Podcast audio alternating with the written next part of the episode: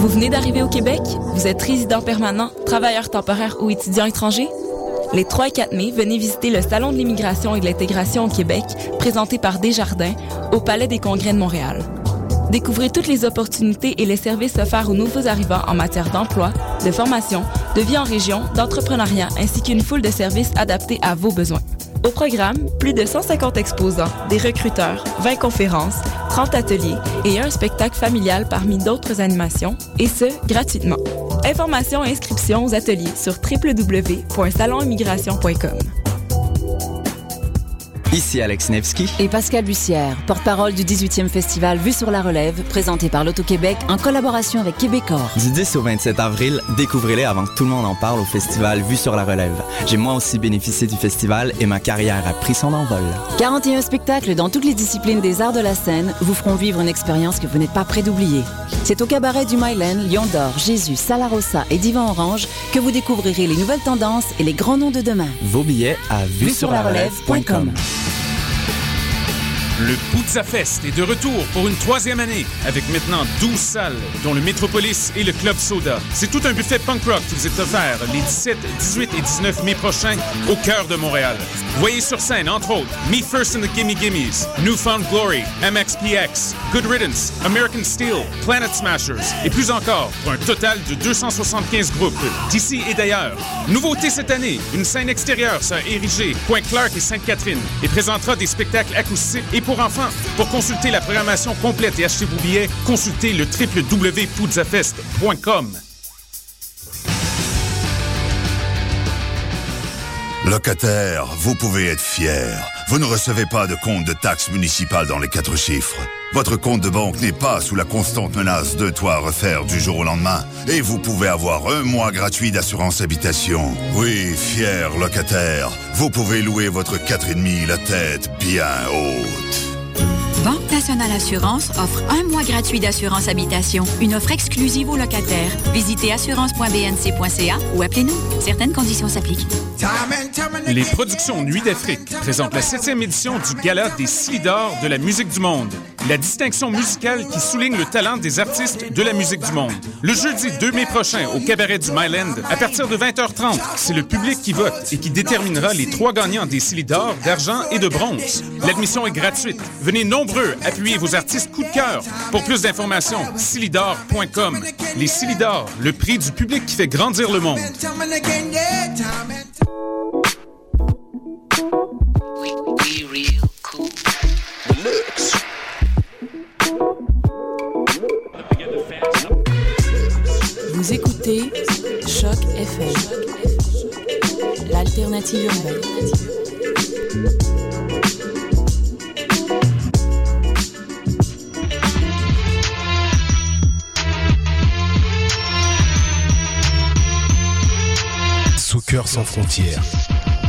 L'alternative foot.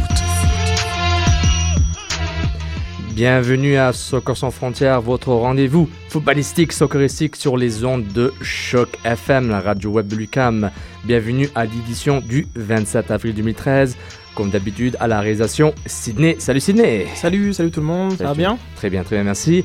Et à mes côtés, comme d'habitude, Réginald au service de Sa Majesté. Salut Reg. Salut tout le monde. Salut, puis un invité pour la deuxième partie, Claude. Salut Claude. Salut, salut. Salut, bienvenue à Soccer sans frontières. Comme d'habitude, la première, la première partie et première mi-temps consacrée à l'impact de Montréal. On rappelle tous les auditeurs que vous pouvez nous écouter en direct sur choc.fm et en podcast plus tard. Et vous pouvez nous rejoindre au 514 987 3000 post 1610 pour réagir tout de suite. Et toujours sur Twitter avec le hashtag débat SSF et notre compte Twitter at 100 F. Tout le monde est en place et c'est parti pour 90 minutes de foot. Soccer sans frontières, l'alternative foot. The cross. Fry is there to smother it. It'd be nice of them to give the fans something to cheer about here. Left-footed corner kick swung in there. Far post. Back in front, right through everybody. Osorio puts it back into the middle. Shot! Oh, what a goal! Daniel Henry has smashed it in for Toronto FC. They take a 1-0 lead. Et c'était le premier but de Toronto FC lors de la défaite, euh, ou plutôt la victoire de Toronto FC 2-0 contre l'Impact de Montréal au BMO Field mercredi dernier, durant le championnat canadien Amway, évidemment version 2013, pour déterminer qui va gagner la Coupe des Voyageurs, bah, du moins le gagnant de cette demi-finale affrontera le gagnant de Vancouver, les Whitecaps de Vancouver et le Edmonton AFC pour euh, éventuellement gagner la Coupe des Voyageurs, Voyagers Cup, pour éventuellement aller à la Ligue des Champions CONCACAF. Rapidement sur le, match, après le but de Donnell Henry sur un mauvais dégagement de la défense montréalaise, euh, Denis Wideman a tué le match euh, vers la 80 minutes sur une contre-attaque après une mauvaise passe de Carl Wimet interceptée par Luis Silva qui trouve Wideman qui trouve l'espace entre Kamara et Brobski avec un 8 mètres mal placé et qui crucifie ensuite Evan Bush pour tuer le match. On, vous rappelle que, l'Impact de Montréal n'a pas encore accédé à la finale de la du championnat canadien dans son nouveau format. Ça fait depuis 5 ans que le format est un format demi-finale-finale. Auparavant, c'était un format euh, durant la saison qui avait le plus de points entre les clubs canadiens. Et euh, Toronto FC est la deuxième fois, deuxième année consécutive que le Toronto FC élimine l'Impact de Montréal. Ben, va éliminer, est sur le point d'éliminer l'Impact de Montréal euh, dans, le championnat canadien. C'est pas encore fini. Il y a un match aller ce mercredi au Stade Saputo et c'est seulement 2-0, mais ça commence, pas, ça commence mal pour l'Impact de Montréal. Donc euh, on, va revenir euh, au match à travers les notes d'un certain Reginald Joseph qui a noté les joueurs du match euh, sur afrocanlife.com. Reginald, ben, je, vais te laisser commencer. Tu peux, on va commencer joueur par joueur, puis on va parler du match à travers ses notes et analyses. Bah alors, ben, j'ai commencé donc par le gardien. Evan Bush, j'ai mis la note de 6, puisqu'il ne pouvait pas faire grand-chose sur les deux buts qu'il a encaissés. il a fait quelques sorties qui étaient intéressantes. Et pour un gardien qui a peu joué, qui a fait que s'entraîner depuis le début, euh, je trouve que c'était quand même une performance acceptable. Mais bon, sur les deux buts, euh, sa défense l'a laissé tomber. Quoi, donc du coup, euh, il pouvait rien faire. Maxime Tissot. Latéral gauche. Latéral gauche. Donc un match très difficile pour le jeune issu de l'académie. très souvent, bah, c'est difficile à dire parce que oui, il a fait un très mauvais match. Mais en même temps, lorsqu'on regarde Map, euh, qu'on notera par la suite, euh, lorsqu'il faisait des montées, Map lui donnait pas souvent le ballon. Donc en même temps, il paraissait mal, mais à cause de Map en fait. Mais, mais bon, défensivement, ça a été tellement pauvre. Il est directement responsable du premier but. Une remise dans l'axe euh, et Henry il, a sauté sur l'occasion. Il a pensé son costume euh, Lewandowski. Ouais, voilà. et puis, non, une superbe frappe. Et puis, non, Tissot, ça a été, euh, même il s'est fait dribbler. Il était souvent par terre pour une raison que je sais pas. Il... Et en général, ce qu'on dit, les défenseurs de formation, quand tu défends et t'es sur les fesses, c'est qu'il y a un problème. En général, il faut que tu restes euh, toujours debout. Et puis, il a été très souvent au sol. Euh, ensuite, Wimet, son, son collègue de l'académie, un peu mieux, mais même chose, j'ai mis la note de 5, mais il a été... Euh, je trouve que Wimet, ben, il est responsable déjà sur le deuxième but, une très mauvaise euh, relance. Puis son positionnement aussi, je l'ai trouvé euh, assez moyen, mais Camara l'a pas aidé non plus, et je lui ai mis la même note de 5, et je trouve que c'est une autre performance moyenne. Je sais pas ce que tu en penses de Camara. Je pense depuis le match de Kansas City, Camara est un peu sur une pente descendante. C'est des performances moyennes. Alors d'habitude, justement, quand, quand l'impact jouait pas très bien, Camara était celui qui, justement, euh, qui sortait du lot. Exactement, c'était souvent le, gars fiable, versatile évidemment, latéral droit, défense, défenseur central. Donc oui, euh, tu as raison, depuis Kansas City, il y a peut-être une, séquence de match qui n'est pas nécessairement euh, intéressante pour Camara, même lui doit le sentir. Mais bon, c'est pas catastrophique, mais c'est juste dans une équipe qui, qui peut être assez fragile par rapport aux joueurs plus âgés, par rapport à la différence entre les très jeunes et les très vieux.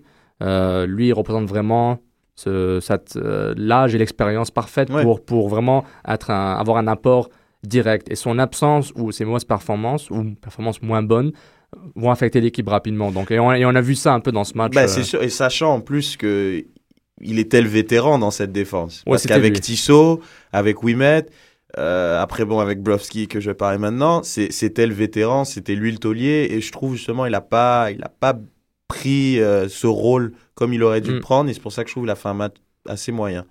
Euh, Brovski, par contre, je trouve que ça a été un très bon match de sa part, malgré que l'impact c'était zéro. C'est un naufrage de l'impact. naufrage de l'impact. Brovski, je trouve qu'il a fait des belles montées.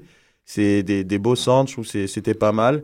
Mais il a été peu sollicité. Ils sont défensivement, je veux dire, puisqu'ils ont vu que le, le, le maillon faible, c'était c'était Tissot. Donc le TFC passait toujours de toute façon sur le côté gauche de l'impact. Ah, c'est clair, on n'a pas vu euh, le, le, le, jeune Canadien Emery Welshman, on l'a très peu vu durant le match qui jouait du côté droit, euh, du côté gauche, donc du côté droit de l'impact. Mm -hmm. Et alors que John Bostock, l'anglais euh, qui a joué à Tottenham notamment, jeune de 21 ans, a, a, passé sa journée contre Tissot. On a vu que Bostock a été très très frustrant euh, contre qui a, très, qui a frustré Tissot, Map, alors que Brovski a su gérer.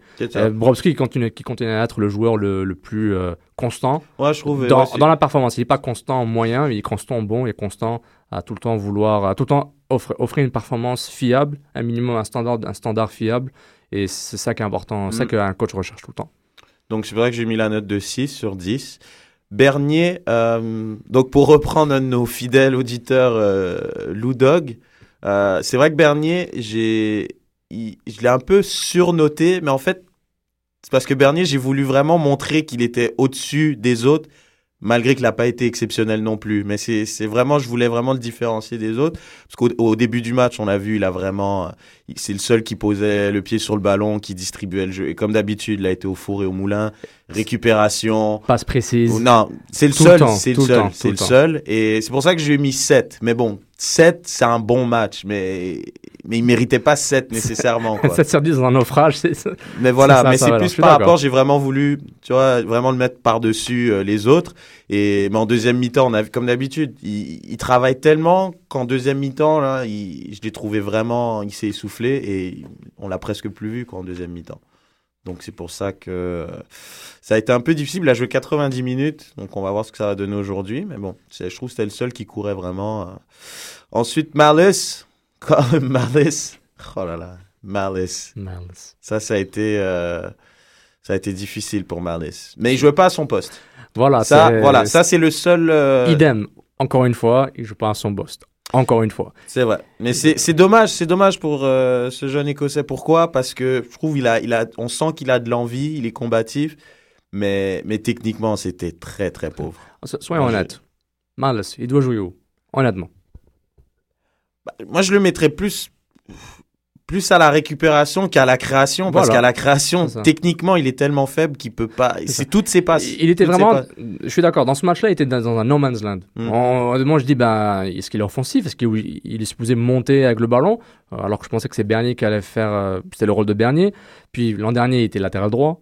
Pauvre gars, latéral droit, c'était vraiment pas bon pour lui. Là, il est un sorte de milieu droit euh, offensif. Alors, Ouais, alors c'est le dépanneur quoi c'est pas Ouais, vrai. Mm.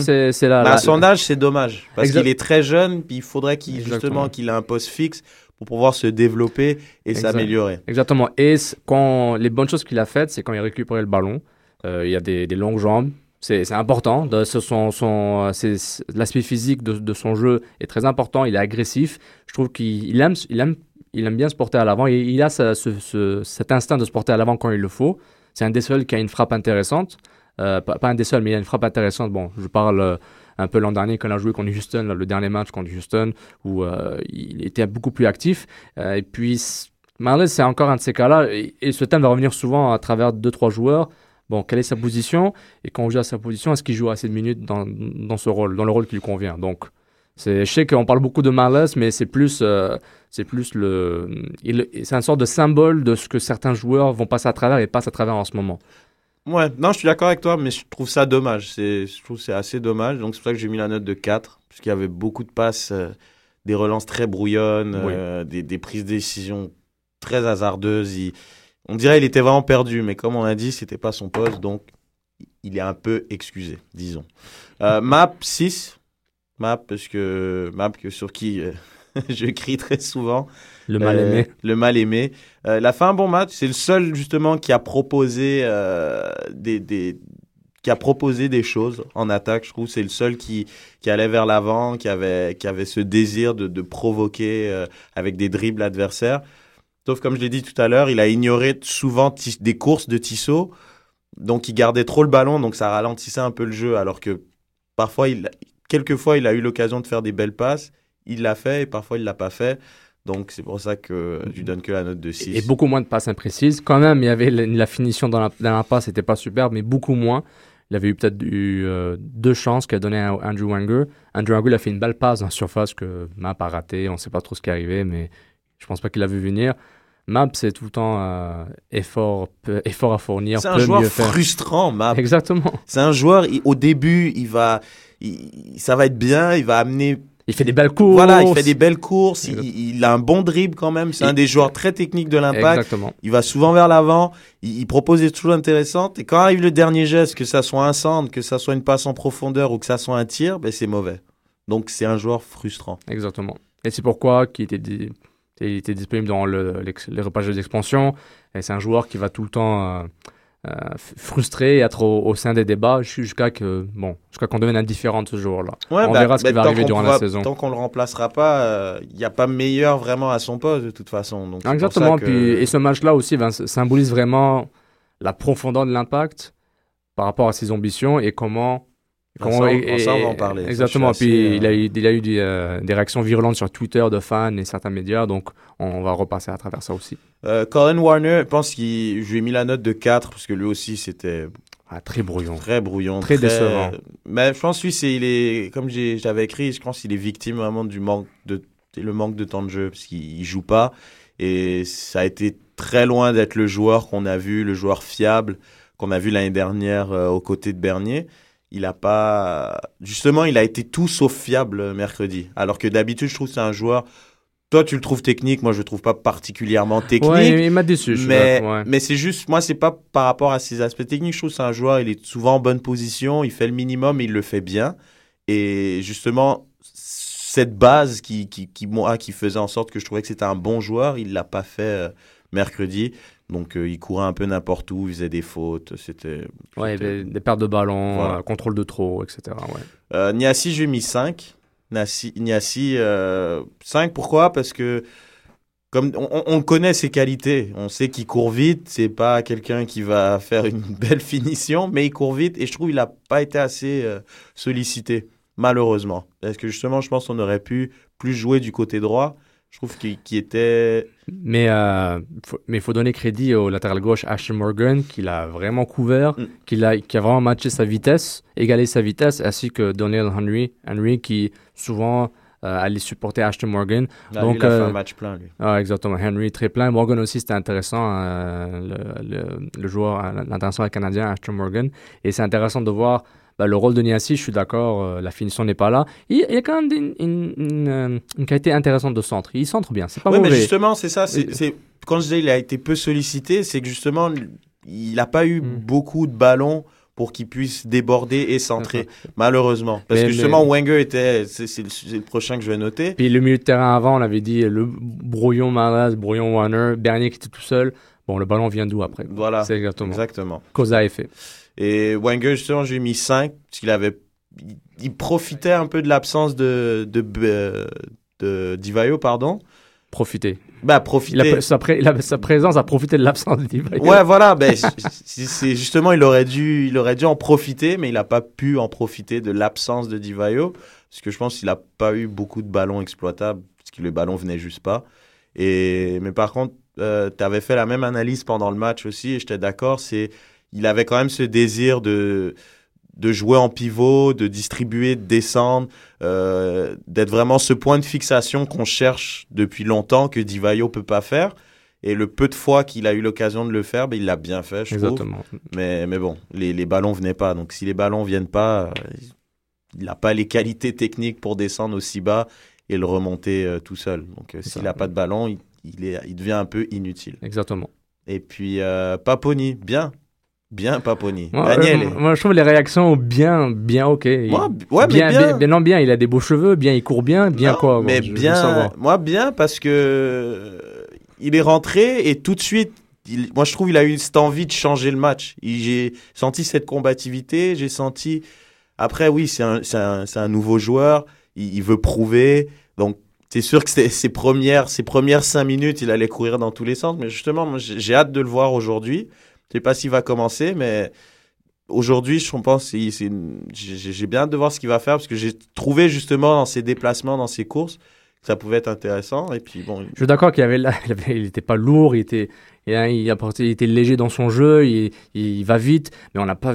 J'ai pas vu dans les conditions du match quand tu, tu perds un 0 il faut que tu marques un but. T'as pas le temps de poser le jeu, t'as pas le temps d'avoir une un, un certain, t'as pas le temps de bah, t'as pas le temps de rien faire. T'as- t'as- tout, ce que t'as- t'as- tout ce que tu peux faire, c'est faire du pressing, courir, courir, courir. C'est sûr, je suis Et d'accord avec toi. puis aussi, l'équipe n'était pas assez organisée, donc tu te retrouves euh, dans une sorte de zizanie où ils- les gars, ils, on est désespérés, il faut qu'on marque. euh, Toronto, ils mettent du pressing. Et en même temps, Toronto, ils faisaient des contre-attaques après contre-attaques.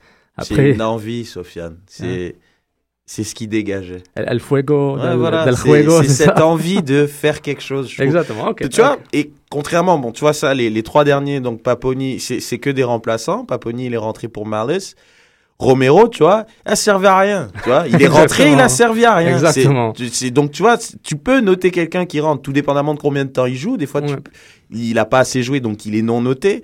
Il est non notable, quoi. Mais là, tu vois, Romero, tu aurais pu lui mettre 4, 3, je sais pas. Il est rentré, il a servi à rien. Moi, je je sais pas. Et Pisano, même chose. À part vraiment, comme j'ai dit, cette tentative, mais tellement flagrante. mais- oh mon dieu, mais il était tellement. Mais on l'a vu venir à l'avant. Je dis, le gars, il va plonger dans 5, 4, 3, plonge, bravo. C'est- C'était incroyable. c'était vraiment comme, comme d'habitude. Et Pisano, c'est égal à lui-même. Toujours à se plaindre, plonger, Exactement. essayer d'avoir des coups francs parce qu'il est lent. Donc c'est. C'est très frustrant. Puis, je sentais la même frustration, même quand l'Impact gagnait à la maison, le match au stade olympique, même contre Seattle et Portland. C'est très, très, très frustrant de, de le voir tout le temps à essayer, de chercher le plongeon. Oui, il est, oui, il peut plus courir comme avant, mais à un moment, ta valeur ajoutée par rapport à l'équipe, c'est, euh, à moins que je sache, l'Impact était venu une équipe de coups francs incroyable, même s'il l'était, même si le, club l'était, ben il faut apporter quelque chose, sur le- il faut apporter quelque chose sur le terrain. Tu peux pas dépendre d'un coup franc à chaque fois. Mm. Et C'est ça, c'est, moi, il est frustrant. Et tu sais, Et il, se plaint, il se plaint un peu trop à l'arbitre, ça, ça, ça me fatigue un peu parce que c'est pas vraiment une dynamique qu'on retrouve en MLS, le, les, d'encercler l'arbitre, de le menacer, de, de, de, toujours, euh, de, de toujours essayer d'obtenir des coups francs et des trucs comme ça. Et, et ça m'avait choqué au match des Red Bulls où j'étais présent. Il a essayé d'obtenir un coup franc, il s'est levé et il a suivi l'arbitre sur au moins 2-3 mètres alors que le jeu continuait. Non, c'est très. Et c'est- non, ça, je sais pas, c'est ce qu'il fait, moi ça me, ça me plaît pas et ça apporte hein. rien au match.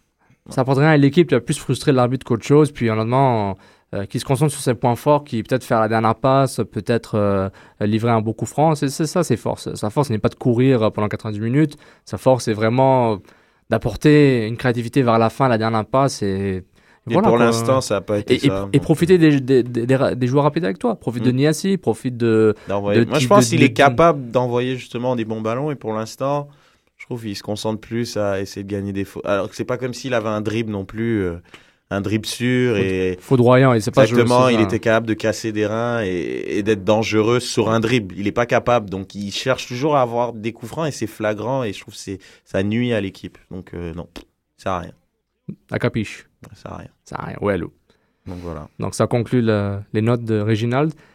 Et, euh, et- mais, mais par rapport au, au match, est-ce que les jeunes ont profité de cette expérience? Est-ce que c'est une expérience qui les a, je dirais pas dénigrés, qui les a, comment dire, qui les a ra- rabaissés?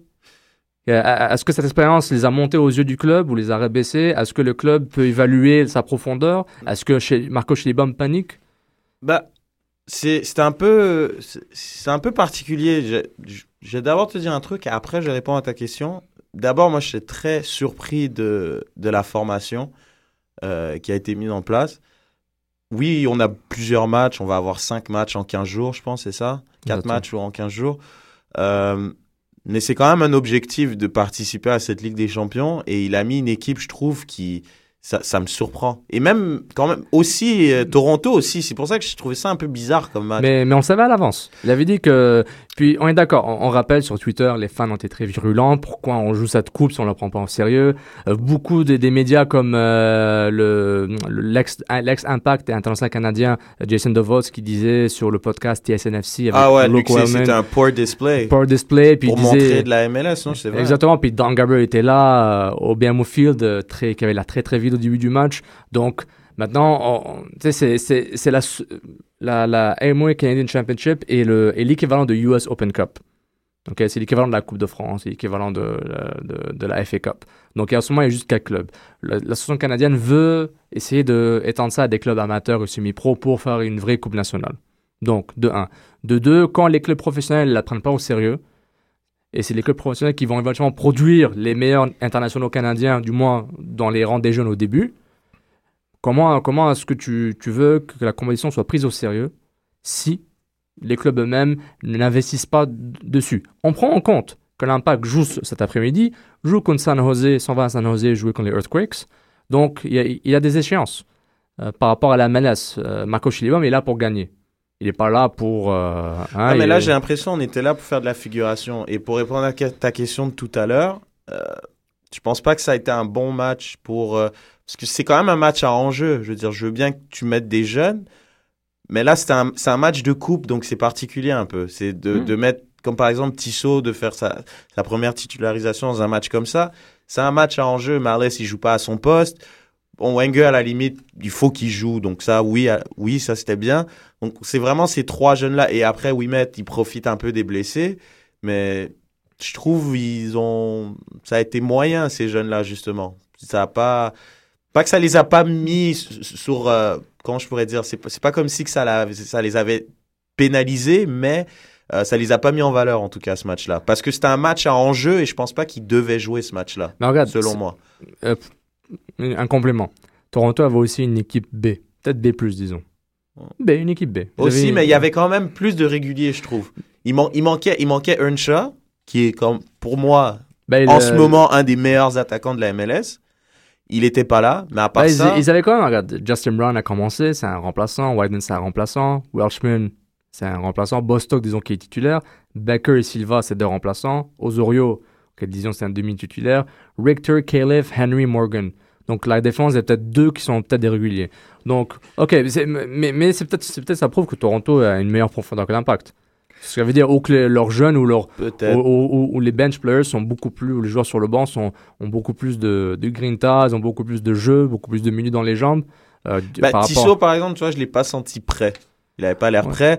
Wenger, je pense, s'il peut, s'il dans la, par exemple, s'il joue aujourd'hui avec une équipe type et qui fait partie justement euh, de, de l'attaque, soit dans un 4-4-2 ou tout seul, je pense qu'on le verra mieux, il sera ah, plus mis en valeur. Clairement.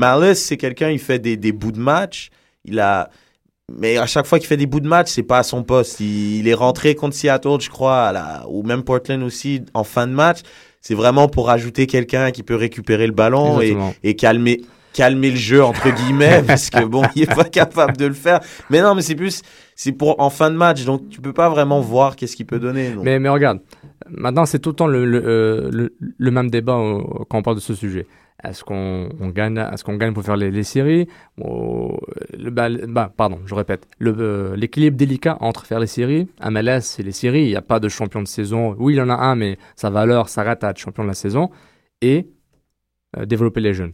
Donc ça, c'est la base d'un club. D'un club de football, il faut qu'on gagne des titres. Ok, ça c'est le, le, point le plus haut et le point le plus bas, entre guillemets, c'est pas le plus bas. L'autre point, l'autre, l'opposé, c'est développer les jeunes. Avoir, euh, avoir des académies, euh, les intégrer dans le, groupe pro et développer des jeunes qui vont devenir les pros, qui vont ensuite devenir, devenir les champions euh, de la FA Cup, de la MLS Cup, de, du, du, Support Shield, etc.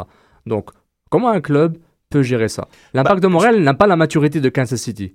Kansas City. Mais ils, le peuvent, c'est ça, c'est ça. Non, mais après deux ans, capables, après deux ans, après deux, à peine un an et demi d'existence, tu penses qu'ils peuvent? Bah ils peuvent parce que quand tu regardes que par poste, les joueurs les plus, les stars de l'équipe, les joueurs les plus importants, t'as Nesta en défense, 36 ans. T'as Bernier au milieu, 32, 32, 33 ans. Puis t'as Divayo devant, 36 ans. C'est des joueurs qui vieillissent. Donc tu peux faire un mélange. Tu peux, comme pour moi que que Divayo joue quand il joue, il joue 90 minutes ben, c'est un problème parce que quand tu vas, tu vas, tu joues mercredi dans un match de coupe qui est important, ben tu peux pas le mettre sur la feuille de match parce qu'il joue 90 minutes les autres matchs. Mais si tu mets un Andrew Wenger de temps en temps, ben à ce moment-là, tu lui donnes du temps de jeu, il s'habitue et quand il arrive dans un match de coupe, bah, tu peux faire les deux aussi. Tu peux faire commencer Wenger au lieu de Divayo et Divayo rentre et il peut jouer à 20 minutes et apporter quelque chose. Mais là, il peut pas rentrer 20 minutes parce qu'il joue 90 minutes. Donc, moi, je pense que c'est une mauvaise gestion de l'effectif. Parce que quand tu fais un mélange entre les vieux et les jeunes et que tu donnes du temps de jeu aux jeunes dans des matchs de championnat importants, ben là, il, commence à prendre la bouteille, il prend des habitudes, il commence à avoir des automatismes et là, ça devient intéressant. Ok, la question. Est-ce qu'il y a trop de jeunes sur le banc? Moi, je pense que oui, parce qu'il y a plein de jeunes, mais ils ne l'aimaient pas. Donc, au final, ça sert à quoi? C'est juste pour remplir la feuille de match. Toi, un gars comme Vandril Lefebvre, il est sur le banc depuis le début, il n'a pas eu une minute de jeu encore. Donc, c'est quoi l'intérêt? Un gars comme Marles, il, il, fait que des deux minutes à la fin. Un gars comme Wenger, qui a prouvé l'année dernière qu'il peut jouer, il a, pas, il, a, il a fait quoi cette année en, championnat? Je crois qu'il a joué peut-être quoi? Cinq minutes, même pas? Je sais pas. Il, il joue pas. Je m'en rappelle même pas. Si je m'en rappelle pas, c'est que c'est pas bien. C'est ça. donc, c'est ça le problème. C'est s'il fait un banc pour juste remplir euh, les, sièges, ça n'a pas d'intérêt. Il, faut qu'il fasse un mélange, il faut qu'il tourne un peu son effectif, puis qu'il met les jeunes dans des situations concrètes. Et, c'est un très bon point, Red, je te rejoins sur ce point. Et ce que je voudrais ajouter, c'est vraiment euh, un point que j'avais mentionné la semaine dernière. Il y a, un, gros, un, gros écart, entre les vieux de 30 et plus et les jeunes euh, qui, qui performent. ça. Donc oui, il a Philippe qui a 23 ans, je pense Romero a 25, Map a quand même 28, mais il, manque vraiment ce, joueur, deux, trois joueurs euh, qui ont 25, 26, 27 ans, qui ont de l'expérience. Bon, disons MLS, je vais assumer que l'Impact va chercher un gars MLS, des, des, gars qui savent jouer, des gars qui ont l'expérience de jouer pro. Euh, ils peuvent même jouer en Italie s'ils veulent, mais qui peuvent apporter une sorte de valeur ajoutée. Euh, même un Papouni pourrait rentrer dans ce moule, même s'il a très peu joué depuis 2-3 ans. Il n'a pas joué des grosses minutes Serie A, mais c'est beaucoup de matchs Serie A et Serie B, mais c'est quand même intéressant à voir. Donc, c'est cette carte démographique de, des joueurs de l'Impact par rapport, euh, disons, si tu veux faire un, tableau, un tableau croisé, tu parles d'âge, expérience pro et, euh, et, voilà, âge et expérience pro. Si tu combines les deux, on, voit qu'il y a un trou, il y a un manque. Et euh, tu, peux même avoir un jeune de 20 ans qui a peut-être une saison et demie dans, dans les jambes, comme un Zarek Valentin, qui, avait une saison avant de venir à l'Impact, une saison et demie avec, euh, avec euh, sa, deuxième saison avec, en MLS avec l'Impact et sa première avec Chivas. Donc, peut-être il y a ce, ce sort de ce gap qui, qui commence à vraiment à, s'agrandir, à s'agrandir et qui pourrait faire mal. Bon, quand j'avais demandé à Nick DeSantis par rapport à ses plans, lui, c'est plus en juin qu'il va chercher des joueurs. Donc, on, c'est probablement un milieu offensif. Euh, ah bah, si c'est un milieu offensif, il faut qu'il ait euh, environ entre 24 et 28 ans.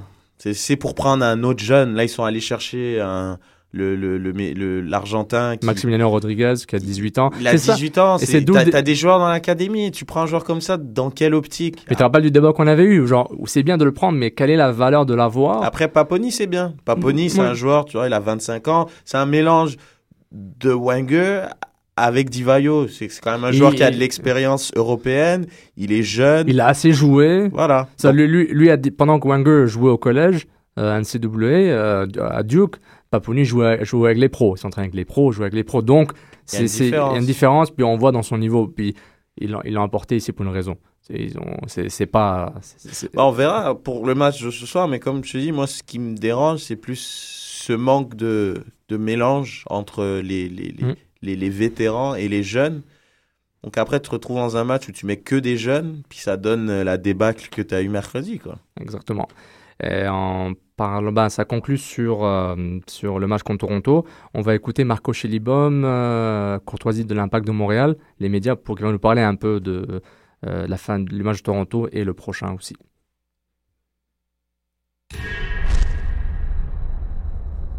Il y a encore un match samedi. On sait que ça va être difficile mercredi, mais euh, tout est possible. Si on a cette volonté, euh, cette, euh, cette, rage de, gagner ces matchs et de passer ce tour-là, on va le faire. Et puis maintenant, c'est quand même très très proche de l'autre, de hier jusqu'à samedi. La priorité, c'est samedi. Parce qu'on va aussi faire une réaction qui est très important. Aussi avoir cette, cette volonté de gagner que je n'ai pas vu hier. Et c'est ça, on a mis en place aujourd'hui. J'ai une confiance en mon, équipe, mais il faut, il faut réagir maintenant. Vous savez, le talent, c'est la base technique, tactique d'un joueur, mais aujourd'hui, beaucoup, c'est dans la tête. Alors euh, là, je travaille tous les jours. Il faut avoir cette volonté de faire quelque chose pour le club, pour soi-même, pour l'équipe, pour, euh, pour être bien, parce que c'est que le succès aujourd'hui qui compte. Et ça, il, doit, il doit comprendre, euh, quand tu as des succès, tu es en haut. Es aussi demandé. Et si tu n'as pas eu succès comme hier, on n'est pas bon aujourd'hui. Alors il faut effacer ça. Donc c'était Marco Chelibom, entraîneur-chef de l'Impact de Montréal. Le son courtoisie de l'Impact de Montréal. Vous pouvez aller sur le site impactmontréal.com. Et Marco Chelibom, justement, euh, parlait aussi de l'échéance euh, de cet après-midi contre le Chicago Fire. Évidemment, le match euh, retour de la, du championnat canadien Amway, euh, de la demi-finale contre Toronto FC, au Stade Saputo, ce mercredi à 19h. Donc soyez nombreux pour supporter votre équipe et euh, peut-être voir euh, une finale, hein, aller en finale et peut-être aller en Ligue des Champions CONCACAF. euh, cette même Ligue des Champions CONCACAF qui a mis l'impact sur la carte nord-américaine et, et Amérique centrale, notamment contre Santos Laguna en 2008. Donc on passe au match contre le Fire de Chicago qui, arrive, au, qui arrive au Stade Saputo. Le Fire de Chicago, l'équipe du Midwest qui est, qui est, en ce moment septième dans le classement, euh, qui, a enfin, qui a enfin deux victoires euh, en MLS, qui, euh, qui commence à synchroniser, commence à geler. Les, bah, équipes, ils gèlent, les, nouveaux joueurs s'intègrent à l'équipe. Mais avant de parler du Chicago, Réginald, est-ce que c'est une défaite à éviter à tout prix? Après le match contre Toronto, les fans sont mécontents. on voit la frustration de certains vétérans. Bernier n'était pas du tout content pendant le match et après le match. Est-ce que c'est une défaite à éviter à tout prix? Bah, à tout prix, ouais, on peut dire, on peut dire que oui. Pourquoi? Ça fait quand même, un- on est dans une spirale euh, négative depuis un petit moment, et sachant qu'on joue pas beaucoup de matchs en ce moment, cette spirale négative, perdure sur de longues semaines en fait. On joue un match toutes les deux semaines en ce moment, donc entre le match de Kansas City, le match nul euh, sur un sur un champ de patates euh, il y a deux semaines. Le crew, oui. Euh, et là, cette défaite, donc ça fait quand même euh, sur, sur quatre semaines, il y a quand même une, une, euh, une ambiance de défaite un peu au sein de l'équipe. Donc je pense qu'il faudrait qu'ils réagissent pour pas. Mais là, là, ça va être un peu plus facile, sachant que les matchs vont s'enchaîner. Donc quand, après une défaite, quand les matchs s'enchaînent, c'est toujours un peu plus facile pour vite oublier et oublier la, contre-performance et rebondir. Mais euh, ouais, non, je pense quand même aujourd'hui, il faudrait qu'ils montrent quelque chose de puisque c'était c'était pauvre mercredi. Est-ce que est-ce qu'on est-ce qu'on pourrait s'attendre à comment dire euh, des, des fans qui sont mécontents durant le, dans le stade durant le match si la si l'impact euh, stagne un peu? Est-ce qu'on a des huées ou? Je pense pas parce que faut pas non plus, faut pas abuser. L'impact est deuxième, ils ont eu quatre victoires euh, pour commencer la saison, pas en jouant très très bien, mais après euh, c'est c'est en étant des spécialistes et en analysant le match que qu'on voit qu'ils jouent pas bien. Après, si t'es un simple supporter avec ton écharpe, tu vas au stade, ils ont 4 et 0 au début de la saison, tout le monde était content. hein. Exactement. Donc après, je pense pas qu'ils vont que les, les, les, supporters vont rentrer dans cette euh, dans cette dynamique de, de huer leur club parce qu'ils sont ils ont quoi? Leur fiche c'est quatre victoires, une défaite, un nul. Exactement. C'est quand même bien. Mais justement, en, en parlant de ça, la, la belle fiche, euh, je lisais ce matin les euh, les éditeurs, ben, ils choisissent euh, le gagnant de chaque match de, pour cette semaine. Puis tous, sur les 8 ou 9 éditeurs de 8 sur 9 ont mis l'impact victorieux contre Chicago. Et le 9e a, a parlé d'un match nul. Donc l'impact est toujours tout puissant aux yeux de, aux yeux des, de, beaucoup de journalistes MLS. Euh, Chicago notamment n'est pas, n'est pas en très Ouais, bonne forme. il y ouais, a je ça pense que c'est aussi. plus ça aussi. Il y a ça aussi. Oui, c'est vrai. Puis Arnaud revient, Philippe revient, Nesta revient, Divayo revient. Donc euh, il y a déjà ah, Arnaud, il manque. Hein Hein non, on va pas aller jusque On là. va quand jusque là. Donc justement, il y a beaucoup de joueurs qui reviennent. Puis notamment, ce match va être sur la télé nationale américaine NBC Sport. Donc, euh, est-ce que c'est, est-ce que pour l'organisation de l'Impact, est-ce qu'on parle plus, beaucoup plus qu'un match, c'est plus un événement, une sorte de vitrine pour regarder nous. euh, c'est pour la première fois que l'Impact est en télévision nationale américaine. Bon, le match Ouais. est aussi sur RDS et TSN. Donc, c'est, euh, est-ce que c'est, c'est quelque chose qui va Bah oui, parce que justement, j'avais, j'avais lu sur le site de l'Impact, justement, qui, qui allait avoir des, des changements euh, au niveau du stade, au niveau de l'animation, au niveau de l'avant-match, au niveau de tout ce qui est autour du stade, pour justement rendre le- L'expérience le, voilà, plus, le, le, produit un peu plus clinquant, un peu plus agréable pour le supporter. Donc, euh, est-ce que c'était en prévision de, de, justement de la diffusion du match? Je sais pas, mais je pense qu'on va avoir quelque chose de, de mieux euh, que, que le match d'ouverture, parce que déjà la, la température est, est, beaucoup plus clémente. Euh, J'espère et du moins j'attends que la pelouse soit nettement mieux que qu'il y a deux ou trois semaines. Donc à partir de là, y a les, on risque d'avoir un meilleur spectacle, parce que je trouve contre le Crew justement ça avait été moyen le spectacle, puis c'était grandement dû à la, qualité de la pelouse. Donc je pense que si la pelouse elle, elle est mieux, euh, le public, je pense qu'il risque d'avoir quand même beaucoup de monde. Il fait beau samedi. Pourquoi pas Pourquoi pas? Pourquoi non, pas ça, ça, d'avoir une bonne ambiance, j'espère en tout cas. Exactement, en parlant d'ambiance et d'adversaire, le Fire du Chicago, euh, qui, euh, qui avait fait match nul contre le Crew de Columbus, euh, qui était aussi le dernier adversaire de, de l'Impact de Montréal, à la maison du moins. On va écouter quelques joueurs, et notamment Sean Johnson, le gardien de but aussi, qui parle un peu des deux matchs, le précédent et celui contre l'Impact.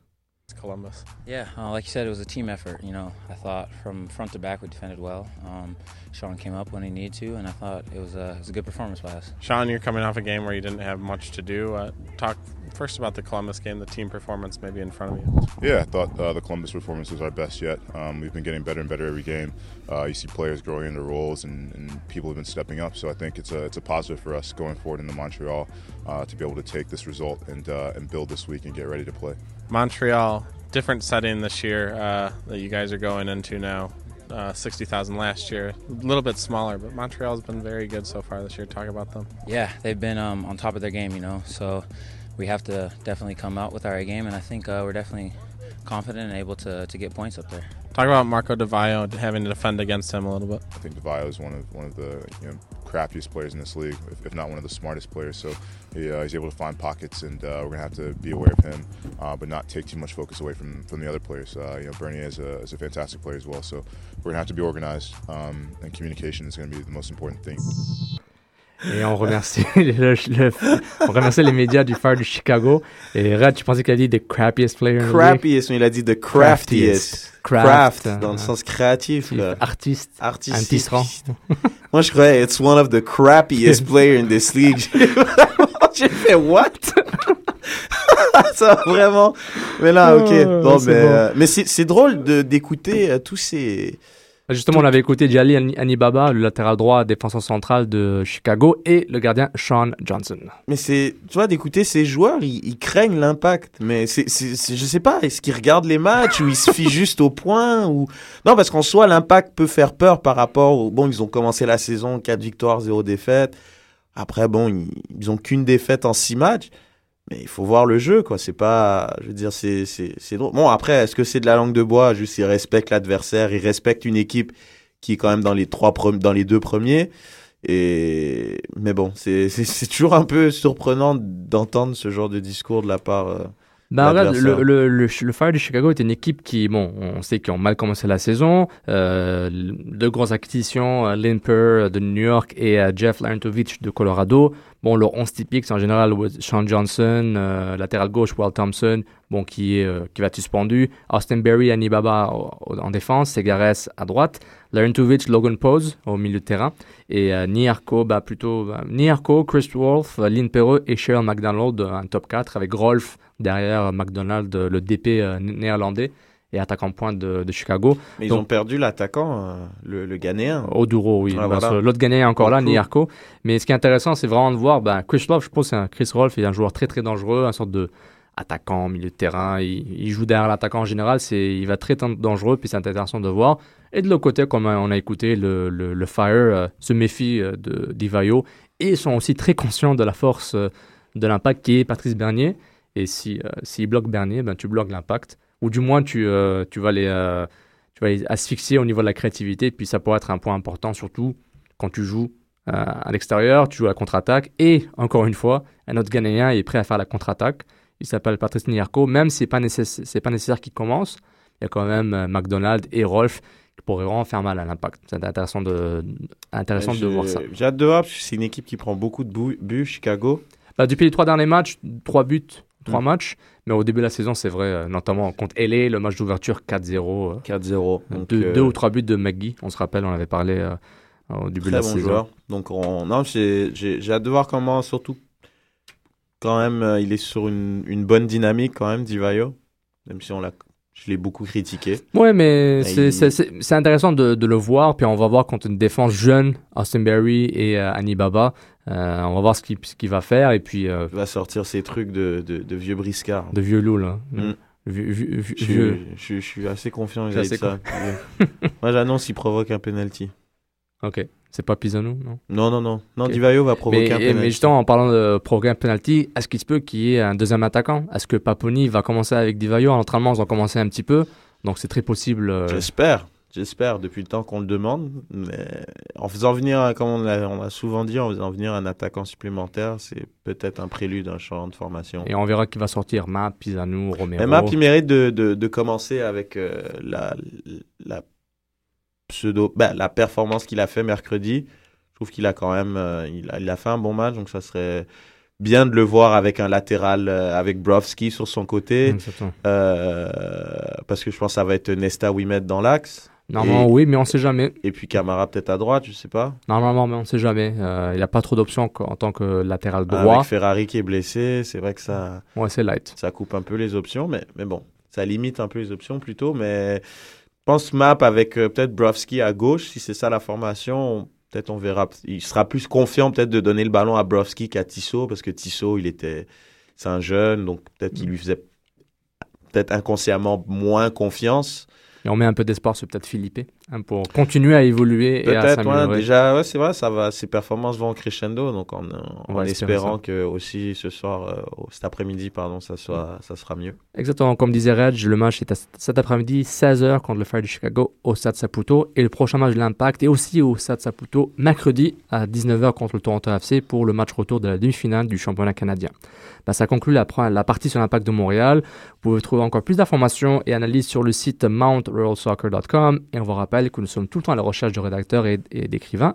Maintenant, on parle MLS.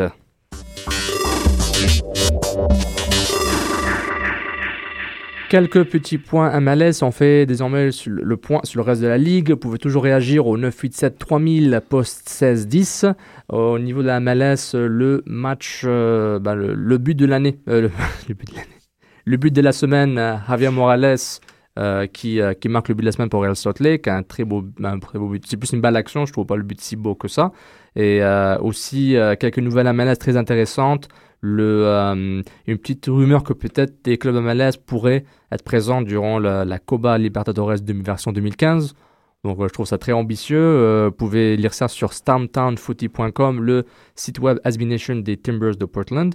Et aussi, euh, une grosse nouvelle, euh, le commissaire euh, de la MLS, Dan Garber, qui était présent à Toronto, a dit qu'une 20e franchise MLS serait annoncée dans les prochaines semaines, 4 à 6 semaines. On parle de euh, deuxième équipe à New York. On dire que c'est peut-être le les New York Cosmos, mais qui sont... L'équipe de Cantona, ça, Exa- non? Exactement, qui joue en ce moment euh, en NASL. Mais il se peut que le groupe émirati euh, de Man City puisse se mettre dedans pour avoir une équipe à New York, notamment dans le quartier de Queens. Donc, euh, c'est peut-être pour créer une autre rivalité avec les Red Bulls qui ont du mal à attirer des fans au, New Jersey.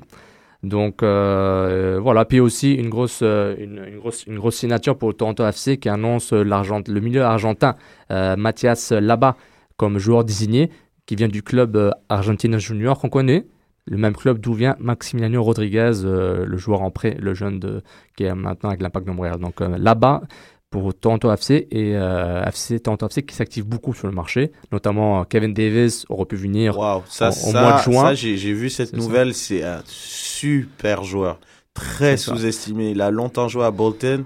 Je peux te dire, il a très souvent fait mal à Arsenal. Exactement. C'est un très bon joueur. C'est- Je trouve pas, euh, le contraire du, du joueur beau à voir, mais il est très efficace. Mais il vient de nier qu'il viendrait cet été, donc peut-être il viendra plus tard. Euh, mais il y, a, on- il a quand même une connexion très forte avec le Toronto FC. Et Ryan Nelson et Kevin Payne euh, bougent à 200% pour améliorer le, le Toronto FC au, pour tout de suite et pour, et pour aussi pour le futur aussi. Mais j'avais entendu que justement les, au niveau des DP, euh, les Argentins, j'avais lu un tweet. Ah, ils sont chauds, là, c'est les, chaud. les plus représentés au niveau des DP euh, dans, dans la MLS. Ils en sont a 10, 10 Argentins 10 en. Argentins, donc c'est. Et l'Impact en a un, donc c'est bien. Romero, euh, Mm. dans le groupe donc euh, l'Impact représente. Mais c'est vrai, les Argentins, pendant un moment, les Argentins représentaient le plus de joueurs exportés Euh, ils ont dépassé les Brésiliens à un moment. Après, c'est revenu au Brésil, donc c'est intéressant Même de. depuis, depuis très longtemps même. C'est, c'est, ça a toujours été justement la, la nation qui, qui quittait le, le plus... le plus tôt en fait euh, le- leur pays natal Exactement. pour aller jouer à l'étranger depuis Exactement. très très longtemps. Un pays exportateur de football. Euh, Rapidement, le classement, euh, euh, conférence de l'Est, Kansas City, premier 14 points. Houston, deuxième 13 points. L'Impact, troisième 13 points. Et euh, DC United, dernier de la conférence de l'Est avec 4 points. New England, 9e et Toronto FC, 8e. Du côté de l'Ouest, FC Dallas, tout le temps, premier avec 19 points. Euh, le LA Galaxy, deuxième, euh, 8 points derrière, avec le retour de Donovan et Keane, qui jouent très bien en ce moment. Le Real Salt Lake, troisième avec 11 points. Puis Seattle, toujours dernier euh, de la conférence de l'Ouest avec 5 points. Colorado, 8e. Et Vancouver, 7e avec 8 points.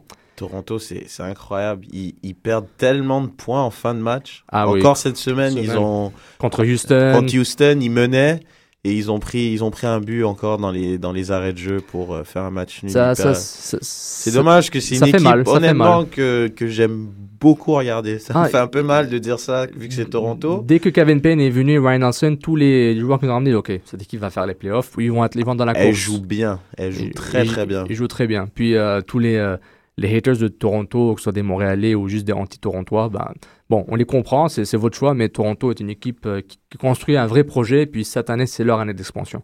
Puis c'est une année référence pour ce club-là. Donc ça conclut ce premier mi-temps. Euh, merci d'avoir écouté. Vous êtes toujours à l'écoute de Soccer sans frontières sur Choc FM. Nous faisons une, une petite courte, une courte pause musicale et nous revenons avec la seconde mi-temps consacrée au débat de la semaine.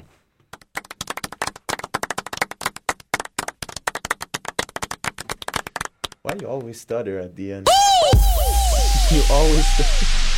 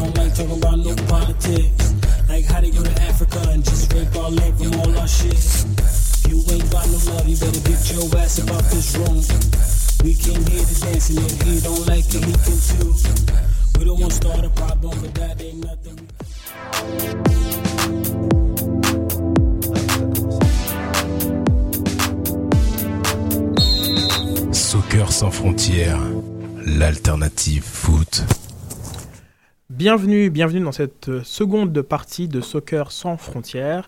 On va faire le tour de l'actualité euh, mondiale, européenne, allemande, espagnole.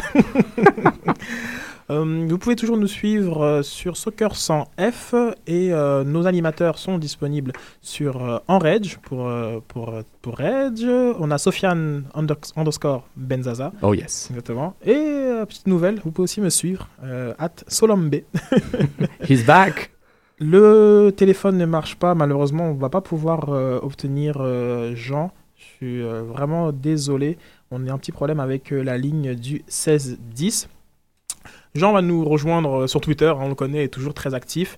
Et laissez-moi prendre le temps de mettre le jingle pour annoncer le programme.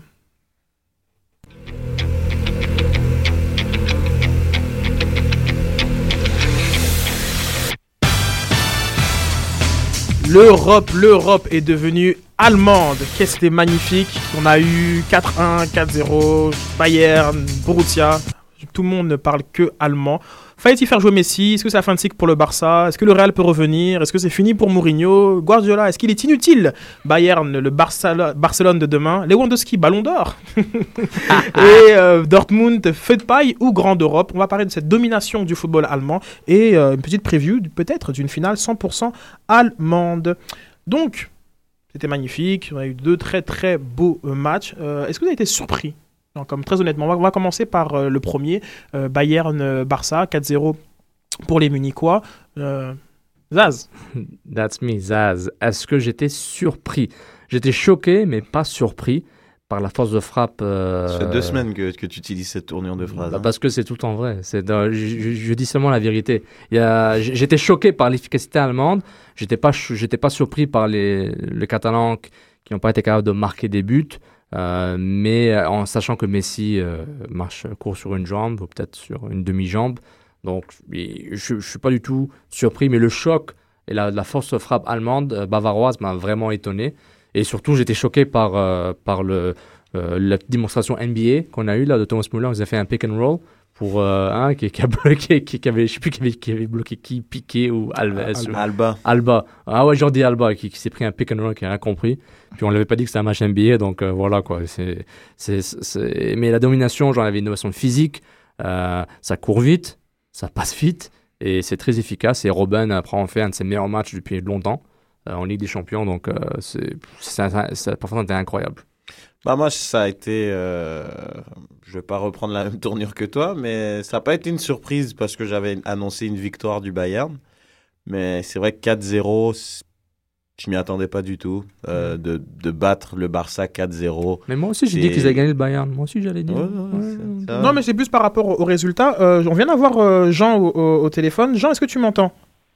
Oui, je t'entends très Ouais, bien. Super. Bah, la question que je posais euh, à, à nos analystes était est-ce que tu as été surpris par, par le résultat? Juste au niveau Bah, vraiment oui. euh, résultat. Ok. Euh, Continue, poursuis. Bah, euh, oui, euh, au vu euh, quand même de la- du contexte, c'est quand même une demi-finale de Ligue des Champions. Quand même, c'est et puis c'est Barcelone. Bon, je savais que je savais que le, le Bayern allait leur poser des problèmes si déjà avec un pari balbutiant euh, a pu a pu le faire. Je disais que le Bayern ça, ça aurait été possible, mais de là 4-0 quand même. Ouais, on rappelle, Euh, euh, dire, euh, on, on rappelle quand même que vous avez tous pronostiqué une victoire du Bayern. On est trop fort quoi. Non, mais Mhm. c'est pour comme dire que euh, la surprise est peut-être au niveau de la, de la dominance affichée par, euh, par le Bayern, mais tous euh, euh, avaient pronostiqué une, une victoire. Euh, Est-ce que c'est quoi? C'est la- c'est l'analyse des derniers matchs de, de Barcelone, genre on va dire quoi depuis, le, depuis Milan, qu'on voyait que quelque chose se- se- était cassé ou, ou il y avait d'autres signes C'est- vous ont euh, poussé à, à, à- à croire- à pronostiquer ce résultat Moi personnellement, c'est une confusion des deux. Le Bayern est monté en puissance, le Barça s'est blessé contre le Milan. Donc euh, un peu prenant de mon film préféré Predator avec Arnold Schwarzenegger, si ça saigne, on peut le tuer. Donc le Barça a saigné. Donc les adversaires ont dû, ont dû voir que le Barça n'est pas invincible, il est mortel. Donc des, des, gros, des, des équipes plus gros calibre comme le Milan ont pu le faire sur un match. La Juve n'avait aucune chance. Mais le Bayern, qui, qui, était, dé- qui était prêt au début tout le temps, avait déjà gagné le championnat depuis, euh, depuis le mercato d'hiver, c'est déjà fait pour eux. Donc ils étaient prêts à prendre ce Barça et, le, et, et couper les jambes.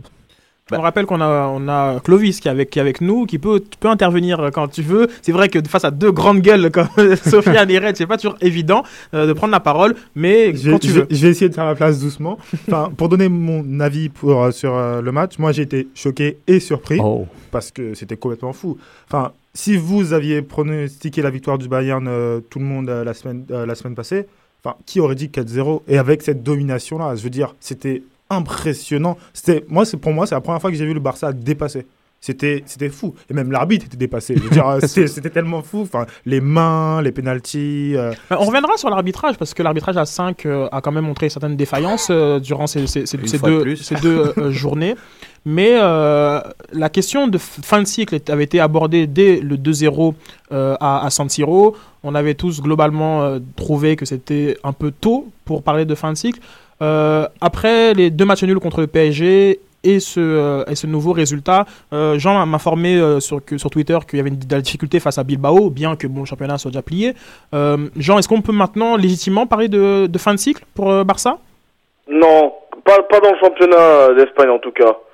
Euh, sur le plan européen, ils seront encore là l'année prochaine parce que je- j'imagine qu'ils vont encore recruter quand même dans certains secteurs de jeu.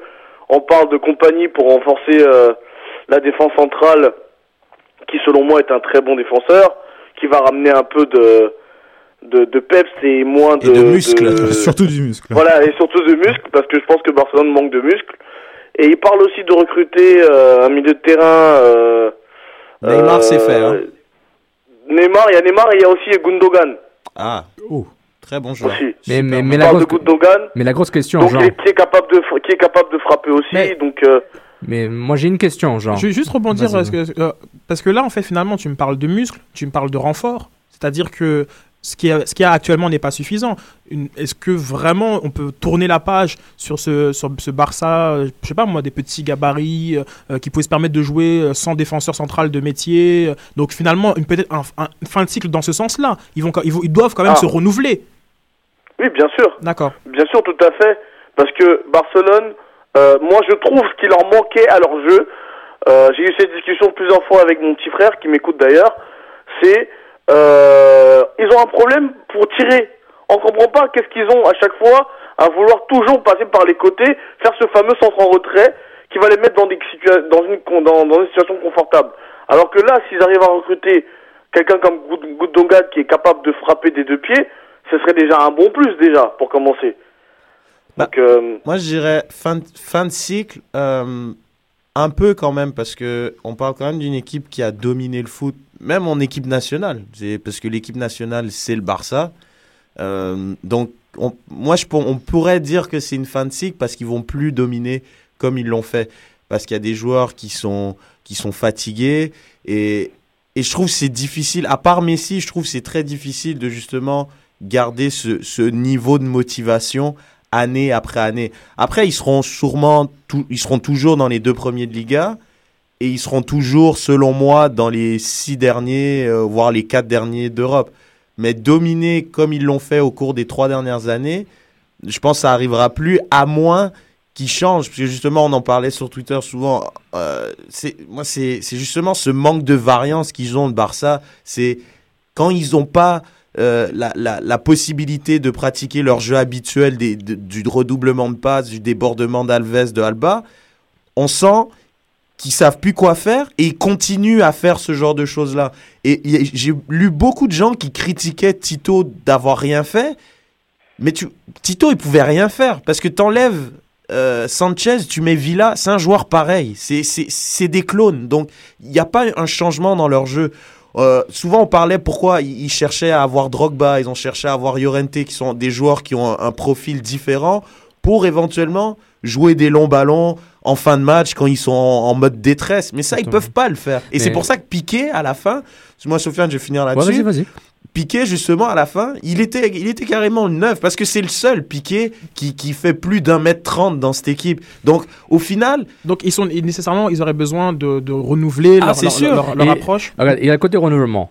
Point pris, 100%, 100% d'accord. Mais il y a aussi le côté Messi jouer sur une jambe depuis, euh, depuis, depuis 3-4 matchs. Donc ça fait une grosse différence. Quand tu as une Messi dépendance et que tu as un Xavi qui fait, de plus en plus vieux et Iniesta qui est encore en très bonne forme, mm, entre guillemets, mais mm, et joue quasiment tout seul au niveau du secteur offensif quand, quand Messi n'est pas à 100%. Puis même à 100%, Messi marche beaucoup. Il passe son temps à marcher, il court quand il veut courir. Et il y a aussi ce côté-là. Si Messi était à 100%, on aurait, je pense pas qu'on aurait ce même débat. Non, mais non, laisse-moi Sofiane, finir, laisse-moi euh, finir. On je pense pas qu'on aurait ce même débat aussi profond par rapport au renouvellement total, mais on était d'accord que la variance du jeu euh, était importante. Maintenant, si Messi est à 100%, là, le, euh, le Barça va jamais chercher un grand attaquant pour, euh, pour que pour Messi l'emmerde et que Messi l'envoie sur le banc. Ça, c'est clair. Ils ont un Villa qui est qui va être probablement un des meilleurs buteurs de l'histoire de l'équipe d'Espagne, qui a déjà 2 l'est euros, déjà. qu'il est déjà 2 euros une Coupe du Monde en tant que titulaire indiscutable de l'équipe d'Espagne quand- à ce, moment-là. Euh, pardon, 1 euro, une Coupe du Monde en tant que titulaire, euh, 2010-2012. Donc c'est c'est- c'est quelque chose à, à prendre en compte. Maintenant, euh, moi je pense que le secteur offensif est important, mais la, la défense est à refaire. C'est c'est la défense qu'il faut vraiment Ah, construire. Ouais, mais bon, pour la, ça. pour la fin de cycle. Ah. Euh, on a quelqu'un qui nous dit euh, sur, euh, sur Twitter qu'on de- on ne parle de fin de cycle quand il n'y a plus de titres depuis euh, pas mal d'années. Donc, C'est euh, ça. C'est un point. Je- on- il l'a dit, Reg. euh, Dans les prochaines années, on, on voit tous le Barça encore dans les deux premiers Ligas, encore dans des demi-finales de Ligue des Champions. C'est pas parce qu'ils n'ont pas gagné cette année que c'est une Ouais. fin de cycle. L'année dernière, ils n'ont pas gagné, on n'a pas parlé de fin de cycle. Mais je pense qu'on parle d'un fin, un fin de cycle de domination. Il Moi, doit- j'ai il plus domination. Moi, j'ai dit domination. Domination. Mais non, non, joue moi, je- dans les titres. L'année dernière, ils n'ont pas, ils ont pas gagné. Est-ce qu'on a dit que c'était une fin de cycle? Bon, Et- déjà, le Barça n'est ni champion d'Europe ni champion du monde. Et je pense qu'il faut qu'on recadre un peu euh, le, le- le débat. Je veux dire, de domination. Bon, un- ils ont un jeu de domination. Donc déjà, euh, c'est plus est-ce qu'ils do- doivent renouveler ce- leur style de jeu. Quand Ronaldinho, Deco, Eto'o et Henry euh, étaient, étaient là, comme les, les quatre fantastiques, il y avait parfois un peu plus de profondeur, un peu plus de verticalité. Genre comme c'était pas le même cycle que le, que le Barça qu'a qu'a pu mettre en place euh, Guardiola. Est-ce que à partir de l'an prochain, une, une, une révolution, genre comme on va avoir Non. un, chan- un changement Non, dans c'est leur c'est impossible. Euh, Jean, on va commencer avec toi. Si- Siné pourrait un peu aller dans ton sens euh, de manière étroite. Moi, je pense qu'il y a deux variables qu'on oublie, qu'on semble négliger aussi du côté de Barcelone. Euh, c'est que, premièrement, ils ont eu un entraîneur très malade aussi. Qu'on le veuille ou pas, à un moment donné, on se vantait que Barcelone, c'est la seule équipe qui est capable de jouer sans son coach. Mais on a quand même vu que dans les faits, il y a eu des moments où euh, son assistant, il savait pas trop quoi faire. Bon, c'était téléguidé par téléphone, mais on sait très bien pour nous tous avoir, pour avoir joué au foot qu'un entraîneur c'est quand même important. Deuxièmement, il y a aussi le facteur physique. Je pense que dans, dans les, le 11 titulaire de Barcelone, il y a quand même au moins 6 à 7 joueurs qui ont joué pratiquement tous les matchs. Pratiquement. Ils n'ont pas, ils n'ont pas une très grande profondeur que ça. Sauf peut-être les, 10, les 20 derniers jours où ils, sa- ils savent que de toute façon le championnat est plié et qu'ils avaient quand même deux matchs super- euh, des matchs super importants, dont celui de Paris et celui du Bayern. Mais moi je pense que c'est une variable, la variable physique. Cette année, ça, moi je trouve que ça s'est beaucoup vu. Moi tout à l'heure, je regardais Barcelone-Bilbao. À moins de 10 minutes de la fin, certes, Messi est entré, ils ont égalisé, mais on les sentait cuits physiquement, mais vraiment cuits. Bah, mais moi, je veux Donc je pense que c'est une variable aussi euh, pas négligée. Bah, Par rapport à ça, je suis d'accord avec toi. Et, mais en plus de ça, je pense que ça a beaucoup joué dans, dans justement la- cette domination et cette gifle que le Bayern leur a mis. Parce que moi, je trouve qu'il y a un problème de gestion. Je veux dire, quand tu as 20 points d'avance en championnat et que Messi il joue tous les matchs, 90 Match, minutes bah ouais. tout le temps, mais ça n'a aucun sens. Ça n'a C'est- aucun sens. Messi joue tous les matchs, même en Coupe du Roi, à l'extérieur, contre, contre le- un- une équipe de troisième division. Messi joue. Ça n'a aucun sens. Donc Messi, quand il arrive là, dans un match contre le Bayern, où il doit être au top, ben il n'est pas au top. Parce que Messi, justement, ça peut paraître surprenant pour beaucoup de gens, mais Messi, il est humain. Mais Messi, humain, il est, il est cramé. Et toute l'équipe est cramée. explication à ça, c'est c'est le contre-coup de la mentalité de champion. Mais si c'est un champion, il veut gagner tous les matchs. S'il joue aux cartes, il voudra gagner. Il joue au ping-pong, il voudra gagner. Et c'est le contre-coup de la mentalité de champion. On est content quand, quand il est sur le terrain et qu'il marque des buts et qu'il fait- il- qu'il est Messi. On est tous contents. Mais les contre-coups, c'est un gars qui veut tout le temps jouer et qui forcément ne réfléchissait pas à les conséquences que ça doit avoir sur son corps. Même quand il était blessé contre Paris, il est rentré parce qu'il veut toujours gagner. Et c'est là où l'autorité payer. d'un entraîneur rentre en jeu aussi. Merci. Ouais, parce que là, de dire à un ballon d'or, quatre fois ballon d'or, tu joues pas parce que tu es sur une jambe. Oui, c'est un match aller, demi-finale Ligue des Champions.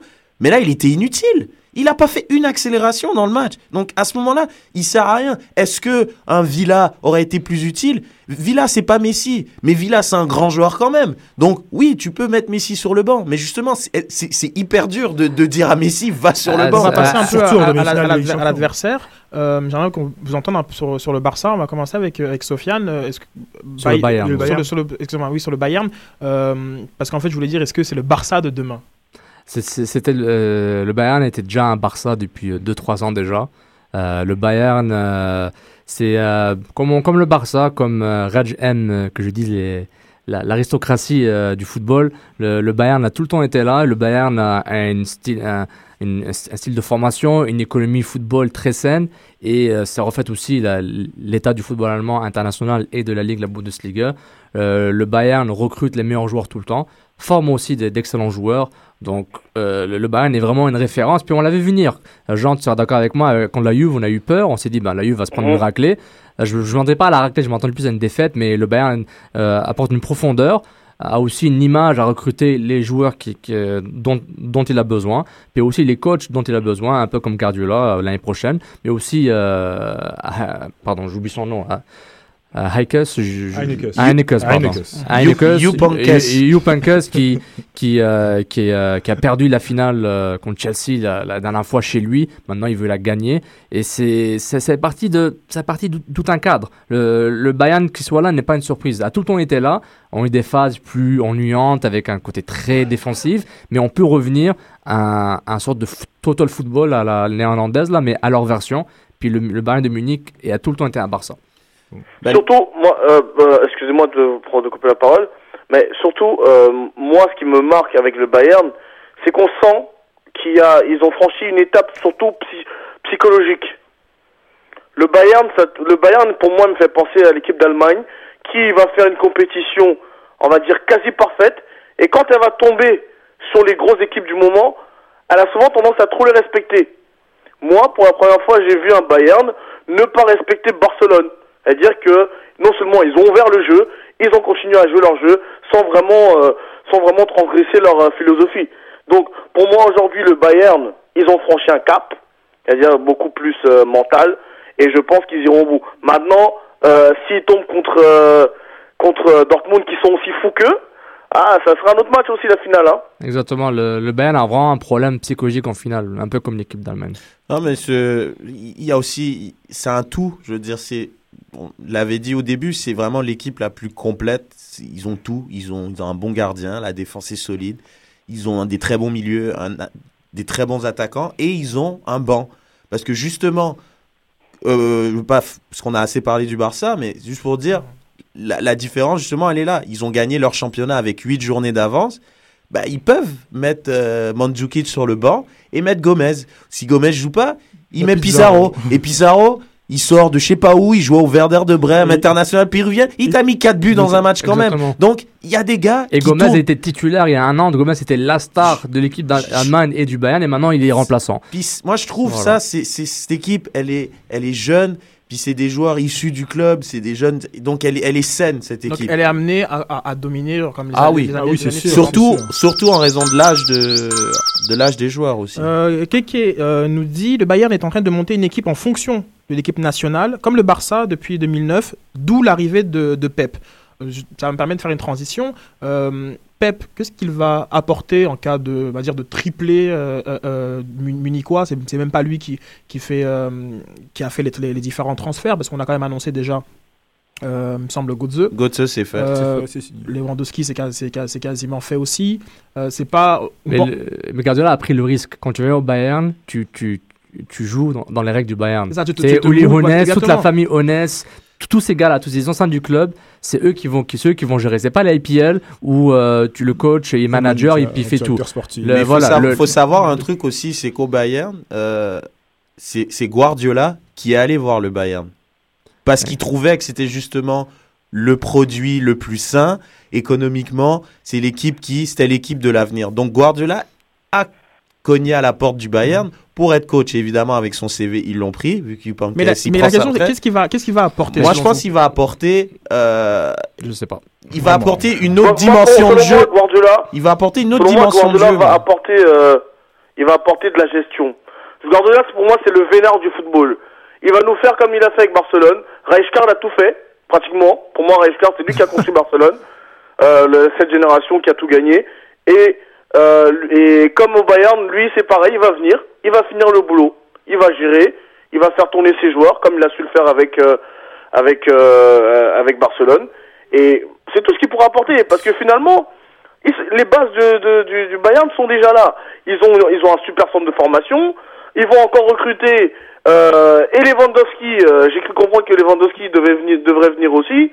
Euh, vous voyez la plus-value déjà des joueurs qui, des, des- joueurs. Maintenant, le reste, euh, d'un point de vue technique et tactique, je vois pas ce qu'il pourra apporter de plus. Hein, pour être Lui, Bah, il lui, personnellement, il a tout à perdre. Personnellement, Ouais, pour lui, il a tout à perdre. Là, il Exactement. sort d'une équipe qui va peut-être faire un triplé, il va arriver. Ouais, ben c'est ça qu'il aime, Guardiola. C'est un challenge pour lui. Justement, d'aller là, c'est un challenge. Et tout ce qu'il peut faire, c'est la même chose en fait. Mais justement, mais, mais, mais c'est très compliqué cette situation. Moi, je sais pas, je je suis tout- extrêmement cette tout à fait d'accord. Puis justement, si il gagne ce défi dans un club qui va pas laisser faire comme euh, Liverpool, laisser faire Benitez à chercher tous les Espagnols du monde pour venir à Liverpool, le, le Bayern va pas ramener, va pas laisser ramener. Ça, une- c'est mort. Ça, c'est impossible qu'il amène des Espagnols. Ouais, ouais, c'est je suis d'accord avec toi. Genre, le Bayern va jamais laisser, euh, gars, ramène-moi 5 Espagnols. Non, non. Tu- on va ramener les joueurs que nous on veut. Tu vas faire partie du processus de décision. Tu, bon, te- chaque coach a le droit à avoir son joueur ou deux pour intégrer Mais dans il l'équipe. en charge, hein. Il faut savoir Oui, que- mais, mais chaque coach a tout le temps son mot à dire, même dans le Bayern, ils vont quand même l'écouter. Sinon. Au euh, Barça, au Barça, il, il faut savoir qu'il avait, il avait proposé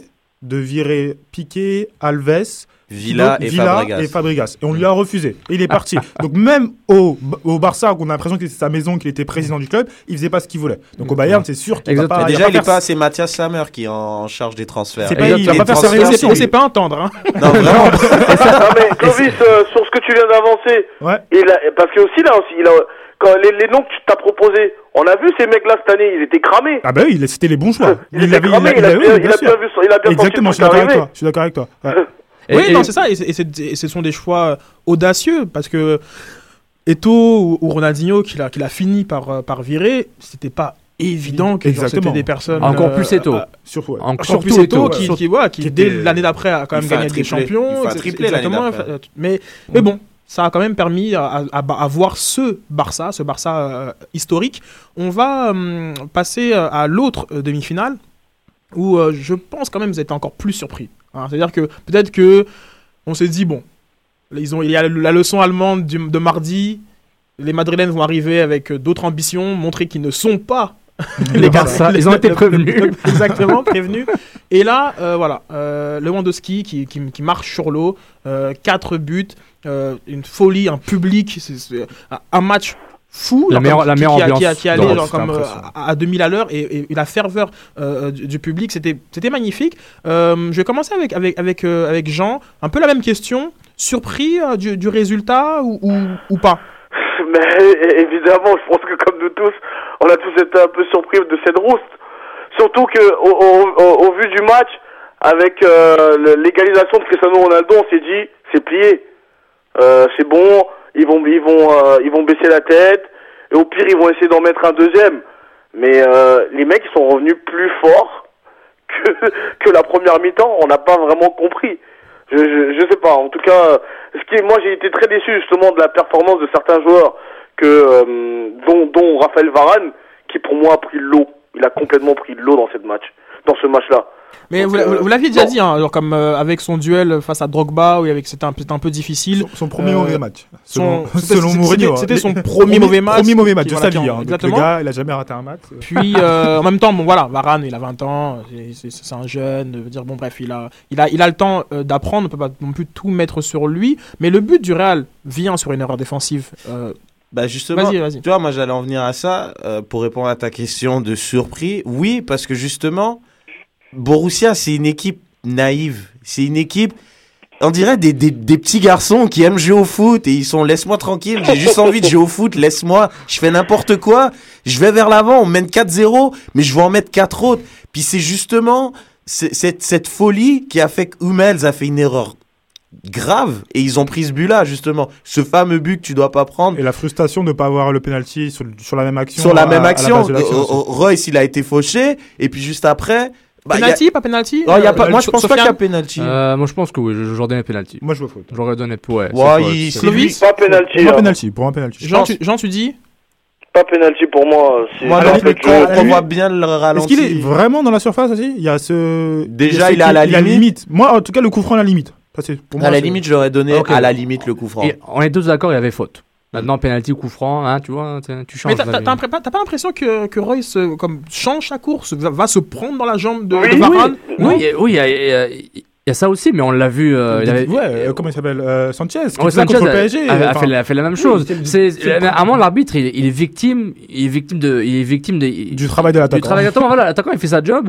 il, il, il- il met sa jambe où il faut pas, mais c'est une faute quand même. Donc, l'arbitre ne peut pas juger ça à une demi-seconde. Donc, Très bien. euh, On va revenir un peu sur, sur, le, sur le résultat. Je- J'aimerais que, entendre Sofiane. Surpris ou... Ah ouais, je, je suis surpris et choqué par l'efficacité de, de marquer. Oui, je, je suis pas étonné que le Borussia gagne, parce que j'avais dit qu'ils allaient gagner. Et euh, dans les groupes, ils ont donné beaucoup de mal au Real de Madrid. Mais j'étais surpris par Oui, on rappelle qu'il y a eu l'efficacité. 2-2 et 2-1. Exactement, dans les matchs de groupe avec Man City, le même groupe que Manchester City. Et j'étais vraiment ch- choqué par l'efficacité. Mais vraiment, ils ont, que, ils ont eu beaucoup de chance, mais les chances concrètes, ils ont marqué au fait. Je pense qu'ils ont eu peut-être 6 chances concrètes, ils ont mis 4. Ils ont Ouais, eu c'est ça. 6 tirs cadrés, 6 tirs, 6 tirs cadrés. Exactement, c'est et c'est vraiment, je suis étonné par l'efficacité. Puis vraiment, le but de Lewandowski, le premier but, Pépé, il l'avait couvert. Il l'avait couvert parfaitement, puis Lewandowski se débrouille à se libérer à la dernière milliseconde et, et étendre la jambe. Mais vraiment, c'était un but parfait. Et c'est pourquoi je suis, je suis vraiment choqué par cette, euh, par cette efficacité. Puis ça, Ouais. m'a- ça a commencé à me faire peur. J'ai eu le même sentiment quand j'ai vu le fameux Barça, 5, Barça Madrid 5-0. J'ai eu ce sentiment genre, l'équipe est impuissante, on, on, on- le- l'effet du sable, sable mouvant, tu coules, tu coules, tu coules, tu peux rien Ah, faire. plus à ce match-là que. Bon, on va pas, Non, on va mais pas revenir sur le match précédent, mais. Non, mais, mais, mais c'était pas, euh, je, je dirais pas, c'est- ça m'a- j'ai eu le même sentiment. Je dis, Mhm. mais regarde, le Madrid va commencer à couler en deuxième mi-temps, ça va trop vite. Puis je dis, mais comment ils font ça? Ils Ouais, arrêtent pas, ils a pas. un bon match, moi je trouve. C'est pour ça, Madrid, pourquoi moi, pour faire une comparaison avec l'autre demi-finale, c'est il y avait une qualité technique, mais élite. C'était hors norme, mais des deux équipes, je trouve. Et à un moment, il y a une passe que Modric fait de l'extérieur du pied Ouais. pour Ramos. Elle est incroyable, elle est en trois joueurs. Puis c'est Oui, une qualité. vu. Eh, mais elle est incroyable. Non, mais elle est incroyable cette passe. Honnêtement, je me suis levé sur une j'ai- j'étais en admiration. Et c'est cette qualité technique. Je trouve ah, que, contrairement à Barcelone, il n'y a rien eu de Barcelone. Alors que Non. Madrid a proposé des trucs. C'était pas une domination euh, Voilà. sans partage. Non, Ils sont- vraiment, justes, euh, ils étaient juste non, non. fous. Et En termes, en termes de, de possession, bon, ça vaut ce que ça vaut. genre Comme c'était- c'était 53-47 pour, euh, pour, le, pour le Real. Mais euh, euh, Sofiane était impressionné par le premier but, mais je pense que le deuxième Ouais, but ouais. de, le- de, de- de- de Lewandowski, où, lequel, euh, est comme, tout, hors-jeu. comme tout le monde, euh, j'ai crié hors jeu. Hein, quand quand j'ai vu le but, oh, hors jeu.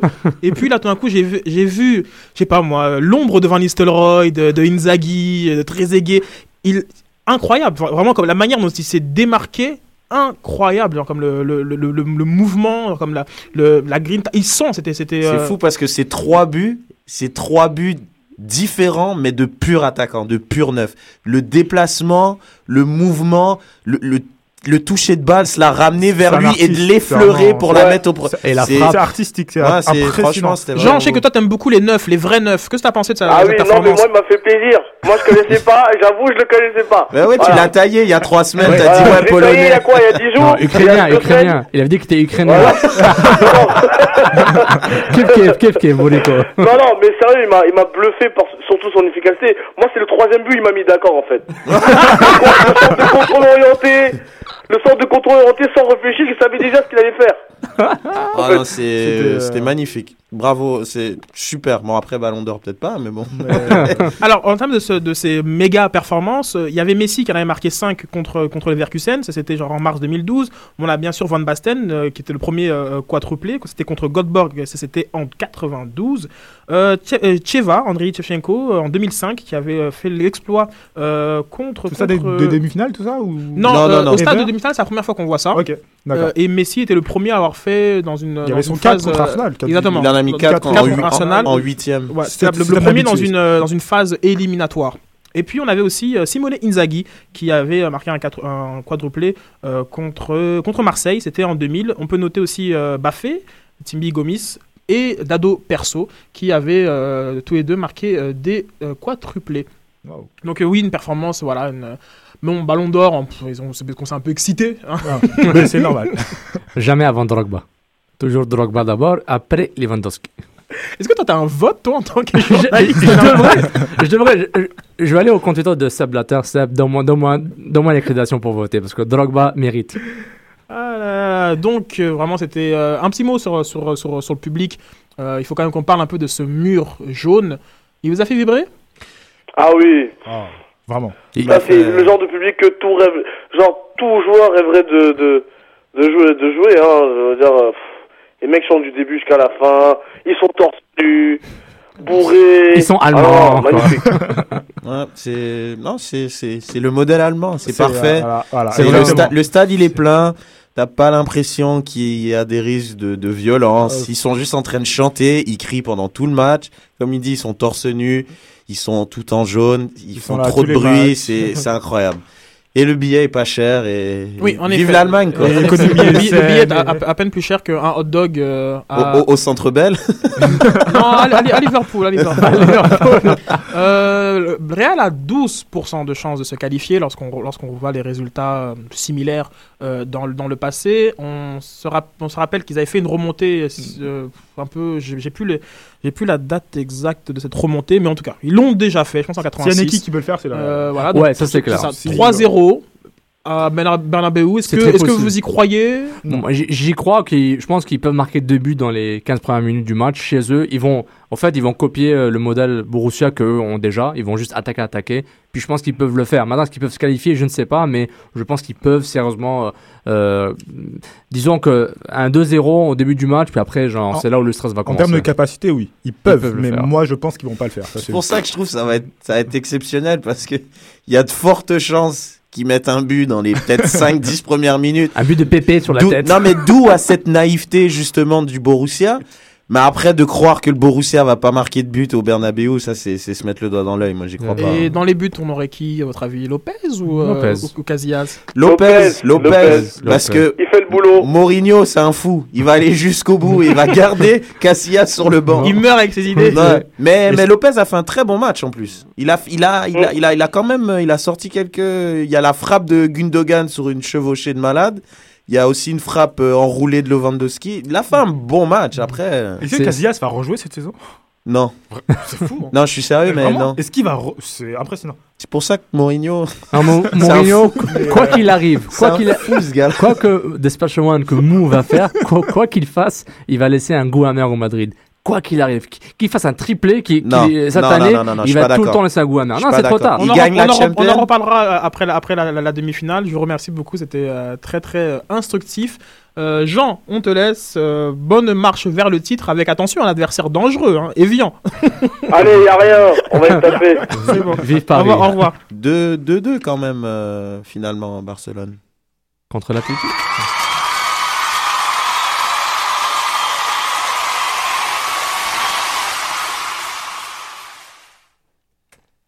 Et nous vous remercions d'avoir écouté Soccer sans frontières. Ça conclut la partie débat et la partie, ben, ça conclut l'émission en entier. Vous pouvez toujours nous réécouter sur le site de choc.fm. Vous allez sur l'espace émission, cliquez sur Soccer sans frontières. Et bien sûr, sur votre application Stitcher sur iPhone et Android. Euh, pouvez nous télécharger en balado diffusion. Le soccer continue tout le temps sur mountroadsoccer.com et le sans frontières sur afrocanlife.com. Restez à l'écoute de Choc FM pour votre agenda culturel, le Montréaline. À bientôt. Soccer sans frontières, l'alternative foot.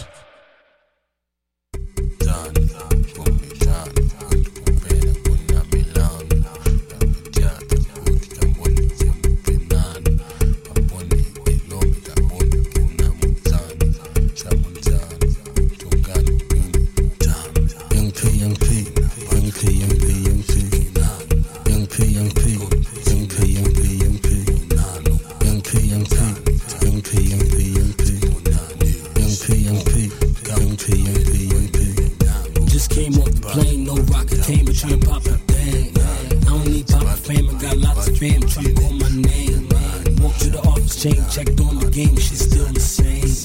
Everybody wants a name, I stay in my lane and my shit go boom. You know where I'm from, I chose not to run, it don't got it soon. God is here, son, I came here to stay, we don't hear this wrong. Sure in the slums, they treat you the same, cause you from the sun. I'm built when you dance, I mix electro with them corners wrong. We all shit the same, don't get caught